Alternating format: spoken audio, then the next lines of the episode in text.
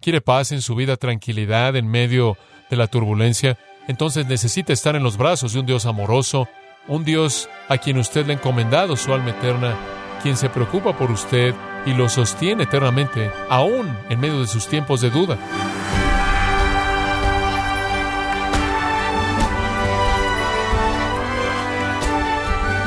usted bienvenido a esta edición de Gracia a vosotros con el pastor John MacArthur. Algunos expertos explican que el dolor de las despedidas se debe a que la gente experimenta pérdida de seguridad, se ven obligados a asumir otro rol o les trae dolor por la pérdida efectiva de compañía. Pero, ¿fueron esas algunas de las razones por las que los discípulos estaban desalentados por la inminente partida de Jesucristo al cielo?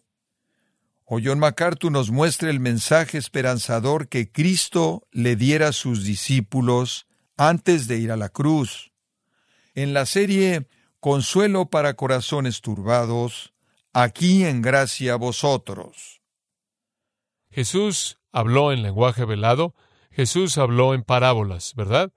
Y las parábolas escondieron la verdad de la gente que no escuchó una explicación como un juicio. Las parábolas tuvieron que ser explicadas a los discípulos. Jesús usó parábolas. Fue parte de su instrucción inicial. Nadie en el resto del Nuevo Testamento, desde el final de los Evangelios, nadie más jamás da una parábola en todo el Nuevo Testamento. Nadie. Todas son afirmaciones de verdad directas, directas, simples, proposicionales. El velo es quitado, todo es descubierto después de la cruz, después de la resurrección, después de la ascensión, después de la venida del Espíritu Santo, el Espíritu Santo viene para establecer su residencia en la vida del creyente y ser un maestro, y el Espíritu Santo inspira la escritura del Nuevo Testamento, en donde todos los velos son quitados. Entonces tenemos el libro de los Hechos hasta el libro de Apocalipsis para explicar todo lo que Jesús introdujo en los Evangelios. Entonces la hora está por venir. La hora está por venir cuando ya no les hablaré en lenguaje figurado, sino que les hablaré de manera clara del Padre. Ese será el Espíritu Santo quien recuerde, es el Espíritu de Cristo. Cristo regresa en el Espíritu de Cristo. Este es el misterio de la Trinidad. Hablaré claramente y el hablar claramente del Espíritu de Cristo se registra en el Nuevo Testamento. Ahora tenemos todos estos 27 libros que quitan todo el misterio, quitan toda la oscuridad y hacen que todo sea luz. En aquel día, versículo 26, dice él, pediréis en mi nombre.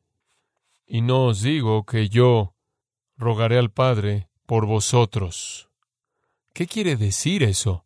En ese día, ustedes podrán hablar con el Padre personalmente. No necesitan venir a mí para que yo le pida algo al Padre en nombre de ustedes.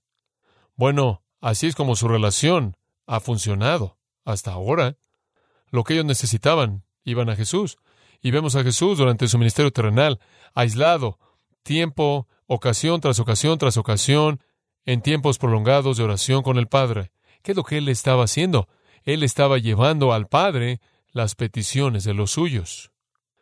Pero cuando el Espíritu Santo viene y establece residencia en su vida, usted va a poder ir directamente al Padre. Observe el versículo 23. Él ya dijo esto. En aquel día no me preguntaréis nada. No voy a estar hablando. No van a tener que preguntarme a mí. De cierto, de cierto os digo que todo cuanto pidiereis al Padre en mi nombre os lo dará. Hasta ahora nada habéis pedido en mi nombre. Pedid y recibiréis para que vuestro gozo sea cumplido. Ahora cuando el Espíritu venga, ustedes van a tener acceso directo al Padre. Esto realmente es algo asombroso para la gente judía porque Dios era distante y estaba velado. Dios simbólicamente estaba en el lugar santísimo. El lugar santísimo, solo un sumo sacerdote podía entrar ahí, y él solo podía ir una vez al año, y tenía que entrar y salir rápidamente, o el juicio podría caer sobre él. Él no tenía acceso a Dios, pero en la cruz, usted se acuerda de que el velo fue rasgado de arriba hacia abajo, el lugar santísimo fue expuesto, abierto, y Dios estaba diciendo, todo mundo tiene acceso libre a mí, todo mundo tiene acceso libre a mí. Entonces Jesús dice, miren, en la dispensación del Espíritu, en la época del Espíritu, ustedes no necesitan pedirme a mí. Ustedes pueden pedirle al Padre en mi nombre. ¿Qué quieres decir en mi nombre?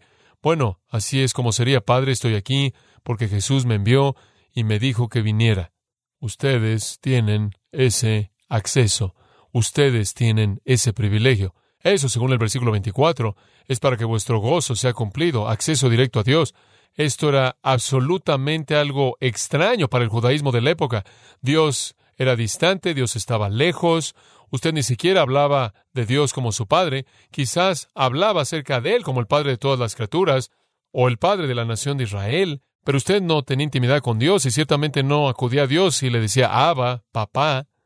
Pero ahora el apóstol Pablo en Romanos y Gálatas dice, cuando usted va a Dios, diga papá. Van a tener acceso directo a Dios. Y ustedes no necesitan que yo vaya en lugar de ustedes. Ustedes pueden ir. Ahora eso no quiere decir que Jesús no intercede por nosotros, pero escuche, Él intercede por nosotros en los asuntos sobre los cuales no tenemos entendimiento, ni conocimiento, ni sabiduría. Pero lo que deseamos por parte de Dios, tenemos acceso directo para pedirlo y si es coherente con el nombre de Jesús, la voluntad de Jesús, el propósito de Jesús, el Padre responde. Eso, simplemente por sí solo, ustedes pueden ir directamente al Padre en mi nombre, lo cual es otra manera de decir vengo porque Jesús me invitó a venir. Y usted dice, Abba, Padre, papá, usted habla en términos de familiaridad cálida.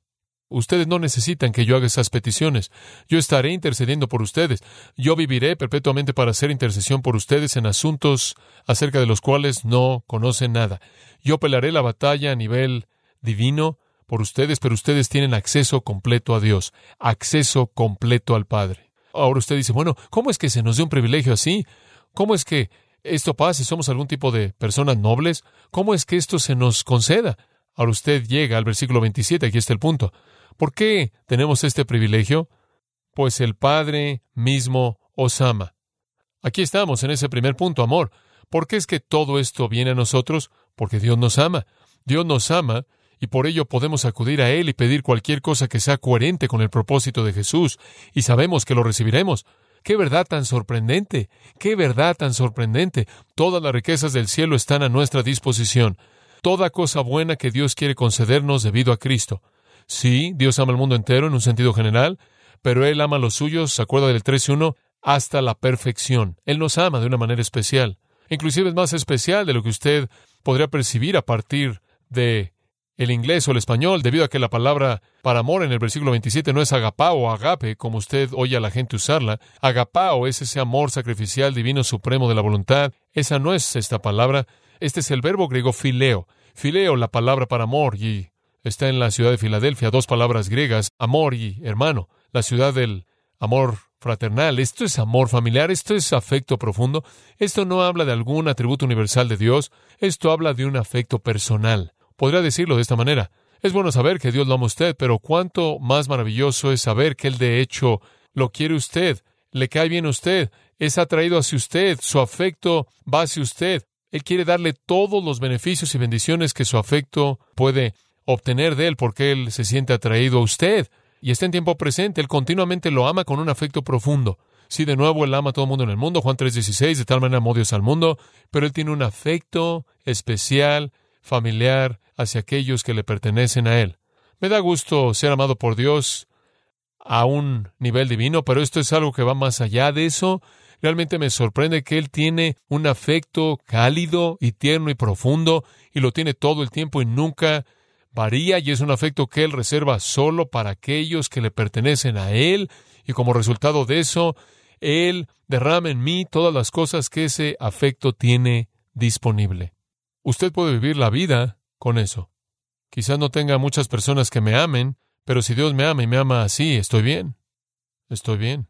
Y aquí están las buenas noticias. Él nos ama, así aunque Él conoce todo acerca de nosotros. Usted puede hacer que la gente lo ame a usted si usted no les cuenta todo, ¿verdad? Tan pronto como usted comienza a contarles todo, el grupo se hace más pequeño.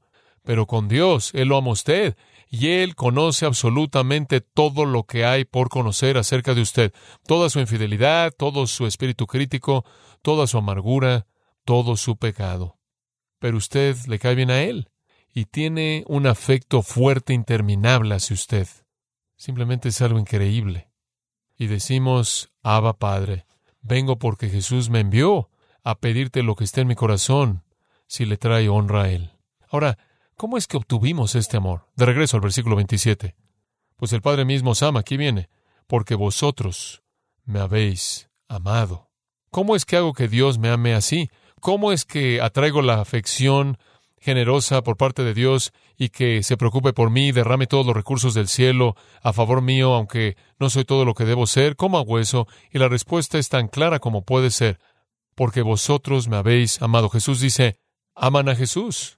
El Padre los ama a ustedes. El Padre dice, este es mi Hijo amado, a él oíd. Este es mi Hijo amado en quien tengo complacencia. Si usted ama al Hijo que Dios ama, entonces Dios lo ama a usted. Así es como usted entra al amor de Dios, al amar a su Hijo. Ama a mi Hijo, serás amado por mí. Ama a mi Hijo, serás amado por mí. De regreso en el capítulo 14, versículo 21, es bueno comparar. Jesús dijo, el que tiene mis mandamientos y los guarda, ese es el que me ama. ¿Cómo sabe si usted ama a Cristo? Porque usted lo obedece. No solo lo ama por quién es Él, usted lo obedece. Y el que me ama será amado por mi Padre. Versículo 21, ese es el mismo punto. Y yo le amaré y me manifestaré a Él. Versículo 23. El que me ama, mi palabra guardará y mi Padre le amará. Y vendremos a Él y haremos morada con Él. ¿Usted quiere que Dios lo ame con un afecto abundante, generoso? Entonces ame a su hijo. Por cierto, eso es lo que significa ser un cristiano. No significa pertenecer a una organización o a una tradición. Significa amar al Señor Jesucristo, amarlo con un amor que lleva a un servicio y adoración obedientes. ¿Quiere ser amado al nivel más elevado? ¿Quiere ser amado de la manera más magnánima? ¿Quiere ser amado por el que tiene más para dar? ¿Quiere ser amado por Dios? Entonces ame a su hijo. Ame a su hijo y usted vivirá en las riquezas de ese amor durante su vida entera. La gente puede venir y salir de su vida y amarlos y volverse contra usted y decepcionarlo, pero usted será amado por uno cuyo amor nunca se detendrá y nunca disminuirá. Si una persona tiene amor como ese, puede sufrir cualquier cosa. Adelante. Colóqueme en la cárcel, máteme, porque para mí el vivir es Cristo y el morir es qué? Ganancia. Simplemente entro en la riqueza del amor eterno. Es difícil vivir sin amor. La gente necesita amor, cualquier tipo de amor. Pero ¿por qué conformarse con algo temporal, que fluctúa, que es condicional, superficial, cuando usted puede ser amado así? Por el que sabe todo lo que hay por saber acerca de usted y lo ama a usted de manera completa, de cualquier manera. La segunda provisión que hace que podamos confiar Animanos es la fe. Versículo 27. No solo me habéis amado, sino que habéis creído que yo salí de Dios. Eso es tan importante, no puedo enfatizarlo lo suficiente. Habéis creído que yo salí de Dios. Yo salí del Padre, yo vine al mundo y voy a dejar el mundo de nuevo, voy al Padre. ¿Entiende usted que ahí, en esas cuantas oraciones simples, sin una palabra complicada, usted tiene la historia entera de la encarnación. ¿Qué es lo que cree usted? ¿Usted no cree que Jesús fue un buen gurú? ¿Jesús fue un buen maestro? ¿Jesús fue un hombre religioso? ¿Jesús fue un líder espiritual sabio? No. Vosotros habéis creído que yo salí de Dios, que Él esencialmente es un miembro de la Trinidad, que Él es Dios quien vino al mundo. Ustedes creen eso. Los judíos no creyeron eso. Los judíos dijeron, Él es de Satanás. Él tiene un demonio. Pero ustedes habéis creído que yo salí de Dios.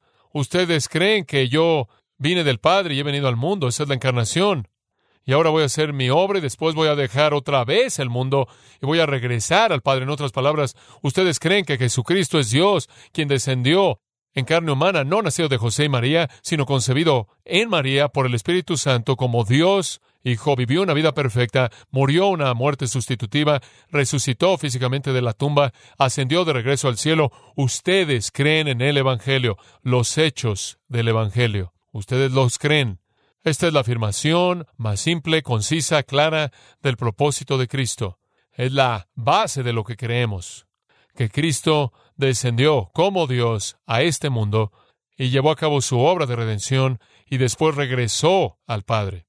Esas pocas palabras abarcan desde el cielo a la tierra y de regreso al cielo. Ningún poder hostil lo forzó a dejar el cielo, ningún poder hostil en la tierra lo envió de regreso. Él vino por su propia iniciativa, su propia voluntad y la voluntad del Padre y el propósito del Espíritu, llevó a cabo su obra y después él regresó en armonía perfecta con la voluntad de Dios y la misión que la Trinidad había ordenado. Tan simples como son estas palabras, son infinitas al abarcar lo que cubren de Dios en el cielo a Cristo en la tierra de regreso al cielo, de la eternidad a la eternidad y la encarnación a la mitad. Este es el plan redentor. Esto es lo que ellos creyeron. Ellos no creyeron que Jesús simplemente fue un rabino, simplemente un buen maestro. Ellos habían dicho antes, tú eres el Cristo, el Hijo del Dios viviente, tú eres el Santo de Dios, pero esta confesión literalmente puede ir más allá de eso. Ellos ahora saben que Él vino del cielo y Él va a regresar al cielo. ¿Ustedes creen eso? Eso es lo que usted tiene que creer. Si usted cree eso, si usted cree eso, usted entrega su vida a Dios, si usted cree que Jesucristo es Dios en carne humana, quien vino a este mundo para morir como un sacrificio por el pecado y resucitar para proveer nuestra justificación delante de Dios y ascendió de regreso al cielo, si usted cree eso, entonces ha confiado en Él como Salvador, Dios se convierte en su protector eterno. Dios va a cuidar de usted para siempre. Usted es su hijo. Esa historia de amor es verdadera. Dios amó de tal manera que envía a su hijo, lleva a cabo la obra, regresa y toma su lugar a la diestra de Dios. Me gusta la respuesta en el versículo 29. Le dijeron sus discípulos, He aquí ahora hablas claramente, ninguna alegoría dices, no usas ninguna figura de dicción. No hay una figura de dicción en esas afirmaciones. Descendiste, hiciste tu obra, regresas, eso es muy claro. Ahora estás hablando con claridad, dicen, ahora lo entendemos, eso no está velado. ¡Wow! Esto es simple. Es bastante simple como para que nosotros lo entendamos. El plan es claro, descendiste, proveíste instrucción para nosotros, y cuando tu ministerio aquí en la tierra se acabe, vas a regresar. Todavía no querían reconocer que ese ministerio aquí incluía la muerte y la resurrección. Están comenzando a ver algo de claridad. Juan Calvino dijo, quizás no pudieron haberlo entendido de manera completa, pero el mero aroma de esta verdad lo refrescó. Y ellos creyeron, ellos creyeron que Él era Dios en carne humana, ellos creyeron que Él descendió del cielo, y hacen la confesión en el versículo 30, es sorprendente. Versículo 30. Ahora entendemos que sabes todas las cosas. Bueno, si Él sabe todas las cosas, entonces ¿quién es Él? ¿Quién es el único que conoce todas las cosas? Dios. Esta es una gran confesión. ¿Cómo es que llegaron a esa conclusión? Han estado con Él durante tres años. Ellos sabían que Él sabía todo. Él leyó mentes. Él sabía lo que estaban pensando. Allá atrás en el versículo 19, Él dijo, están discutiendo acerca de esto, sé lo que están pensando, Él sabía todo acerca de todo. Entonces, la omnisciencia era convincente. Entendemos que sabes todas las cosas y no necesitas que nadie te pregunte. Digo, ellos habían pasado su vida entera dándose cuenta de que eran ignorantes y que necesitaban que alguien les diera información. Jesús nunca preguntó nada de nadie, nunca preguntó nada de nadie. Él sabía todo. Debe ser Dios, debe ser Dios. Por esto creemos que has salido de Dios. Ese es el fundamento de la vida cristiana, creer que Jesús es Dios en carne humana. Ellos creyeron. Ellos creyeron y afirmaron esa creencia. Es como un punto elevado, ¿no es cierto? ¡Wow! Dices, ¿no es maravilloso si la noche hubiera terminado así? Creen y después todos celebramos. No termina de esa manera. En el versículo 31 Jesús les respondió. Jesús les respondió. Ahora creéis, dicen algunas traducciones, pero no hay diferencia en el lenguaje griego, en el lenguaje original, entre un indicativo y un interrogativo. Entonces, Simplemente podría hacer esto y yo prefiero esto. Ahora están creyendo. Están creyendo ahora. Están creyendo ahora. Realmente importante, él afirma su fe. No creo que la cuestiona, creo que la afirma. Están creyendo ahora. ¿Lo entienden? ¿Lo comprenden? Tienen toda la razón. Él descendió del cielo, él iba a hacer su obra, iba a regresar de donde él había venido. Ellos creen lo correcto, creen que él era Dios en el mundo y creo que él afirma eso. Ustedes están creyendo ahora. Están creyendo ahora. En este momento. Están creyendo. Pero el capítulo no termina ahí. Después Él les dice en el versículo 32, He aquí la hora viene, y ha venido ya, en que seréis esparcidos cada uno por su lado, y me dejaréis solo. Mas no estoy solo, porque el Padre está conmigo. Viene otra hora cuando ellos corren. ¿Cuándo fue eso? quizás un par de horas después de esta afirmación, van al huerto, Jesús es arrestado y ellos huyen. Zacarías 13:7 dice, hiere al pastor y las ovejas son esparcidas. Mateo 26 los retrata a ellos corriendo. Versículo 56, todos huyeron. Los discípulos lo dejaron y huyeron. ¿Acaso su fe fue una farsa? Él acaba de decir, ahora están creyendo, pero viene una hora cuando ustedes van a correr en duda y temor. ¿Acaso esa fe fue una farsa? No. ¿Fue fe débil? ¿Fue fe pequeña como el hombre que dijo, Señor, creo, ayuda a mi incredulidad, lléname? ¿Lleva esta fe a la madurez? Fue muy importante para Jesús el decir eso, para que cuando hicieran eso dijeran, no, eso es exactamente lo que Él dijo que haríamos, lo cual de nuevo afirma su omnisciencia. Y también afirma el hecho, escuche, de que Él sabía que ellos eran creyentes verdaderos y que eran amados por el Padre, aunque su fe era débil. El apóstol Pablo dijo, si fuéramos infieles, Él permanece fiel. Mire, nos gustaría creer que nuestra fe es totalmente madura, ¿verdad? ¿No le gustaría a usted creer eso? Que no importa qué prueba enfrente usted, sea cual sea el problema que enfrente en su vida, su fe es lo suficientemente madura como para descansar completamente en confianza en Dios. Pero entienda, estos son jóvenes, muy jóvenes en la fe, su fe es débil. Jesús los llamó hombres de poca fe. Él dice, miren, les digo algo, van a correr, él le dijo eso a Pedro y Pedro dijo, oh, no, no, no, no, voy a morir contigo. Pedro pensó que era una roca y todos no fueron más que un montón de piedrecillas y comenzaron a correr rápidamente. ¿Acaso esto significa que su fe no era real? No, simplemente significa que era simplemente débil, era inmadura. Necesitaba madurez y crecimiento. Ellos creyeron y creyeron lo correcto pero sobreestimaron la fortaleza de su fe. Yo aliento a los creyentes jóvenes diciéndoles que lo más útil en su desarrollo no es sobreestimar su fortaleza y no sobreestimar su fe y tener miedo de su debilidad y vivir humildemente. Pero la fe de ellos era real y fue probada. Y cuando fue probada, huyeron. Pero en la noche de la resurrección, huyeron el viernes ya para el domingo por la noche, todos estaban de regreso y su fe literalmente fue alimentada. Y cuando el Espíritu Santo vino en el día de Pentecostés, entonces voltearon al mundo de cabeza. Hay un proceso de madurez. Pero creyeron, y debido a que creyeron, Dios los guardó, y Dios los usó con poder cuando la fe de ellos fue fortalecida. Amor, Usted no puede vivir sin amor y ser amado por el Dios del universo. Usted no puede vivir sin un liberador o alguien que lo rescate de la corrupción del mundo, alguien que supere los problemas de su vida. Y si usted confía en Dios, usted tiene la promesa de que Dios lo va a sostener a usted aun cuando la fe de usted sea débil. Y después, finalmente, esperanza. Y eso nos lleva al versículo 33. Jesús dijo, realmente no voy a estar solo cuando me dejen porque el Padre está conmigo. Siempre obviamente, debido a la naturaleza de la Trinidad. Pero después él dice esto en el versículo 33. Estas cosas os he hablado para que en mí tengáis paz. Quiero que tengan paz.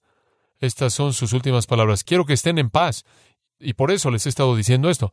¿Qué es lo que les va a traer paz? Número uno, saber que Dios los ama con un amor eterno, soberano y divino. Saber que usted pertenece a Dios, que su fe es real y Dios es su redentor, su salvador y su protector y proveedor. Pero en tercer lugar, su paz viene de esto. En el mundo tendréis aflicción, pero confiad, yo he vencido al mundo. Eso es esperanza, eso es esperanza. Si usted ve al mundo que lo rodea y dice, ¿qué está pasando? ¿Cómo es posible que pueda empeorar? Escuche, Él venció al mundo, tiempo pasado. Todavía no se ha cumplido en el tiempo, pero está planeado todo en la eternidad. Esto es victoria definitiva. El mundo los va a perseguir, el mundo los puede matar, se vuelve contra ustedes, pero yo he vencido al sistema, yo he vencido al pecado, yo he vencido a Satanás, yo he vencido a los demonios, yo he vencido al complejo de pecadores. Yo lo he vencido todo. Él es triunfal. Su victoria es nuestra victoria. Primera de Juan 5, 4 y 5. Somos vencedores porque nuestra fe está en Cristo y estamos unidos en Cristo nuestra victoria. Pablo le dice a los Corintios, siempre triunfamos en Cristo. No importa la dirección del mundo, Él gana al final, Él gana. Hay esperanza, hay esperanza absoluta.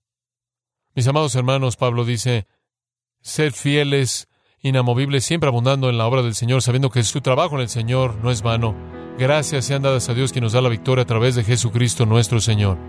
¿Quiere paz en su vida, tranquilidad en medio de la turbulencia? ¿Quiere gozo en su vida? La exuberancia positiva para enfrentar la vida sin importar qué tan difícil pueda ser. Entonces necesita estar en los brazos de un Dios amoroso, un Dios a quien usted le ha encomendado su alma eterna, quien se preocupa por usted y lo sostiene eternamente, aunque aún en medio de sus tiempos de duda. Y un Dios que tiene el poder no solo sobre el presente, sino poder sobre el futuro, y que ya ha ordenado ese futuro y su parte en ese futuro. Una herencia incontaminada, reservada para usted en el cielo. Usted puede vivir así, piénselo. Dios lo ama, Dios lo sostiene, y Dios tiene un propósito para usted en la eternidad venidera.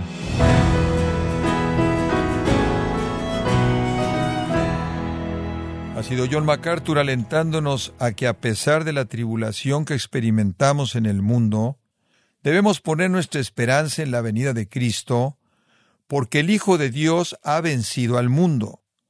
En la serie Consuelo para Corazones Turbados, aquí en gracia a vosotros.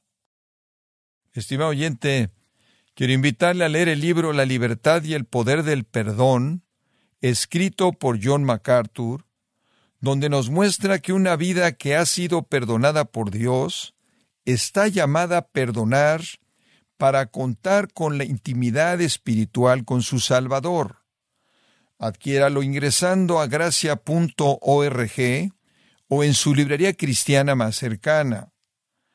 Y como lo hago regularmente, le recuerdo que puede descargar todos los sermones de esta serie Consuelo para Corazones Turbados, así como todos aquellos que he escuchado en días, semanas o meses anteriores, animándole a leer artículos relevantes en nuestra sección de blogs, ambos en gracia.org.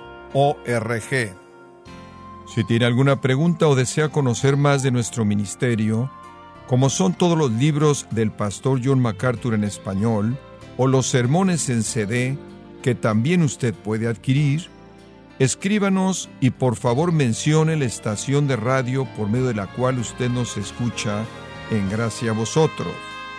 Es importante conocer no solo el país y ciudad de donde usted nos escucha, sino también la radio. Para quienes contactan nuestro ministerio por primera vez, pueden solicitar una copia del mensaje de promoción sin costo alguno, un mensaje por oyente únicamente. Si usted vive en los Estados Unidos o Puerto Rico, escríbanos a Gracia Vosotros, P.O. Box 4000, Panorama City, California 91412. O puede escribirnos a través del siguiente correo electrónico radio arroba en nombre del pastor John MacArthur, de nuestro productor David Torres y del personal, le damos las gracias invitándole para que nos acompañe en la próxima edición y así juntos continuar desatando la verdad de Dios un versículo a la vez en gracia a vosotros.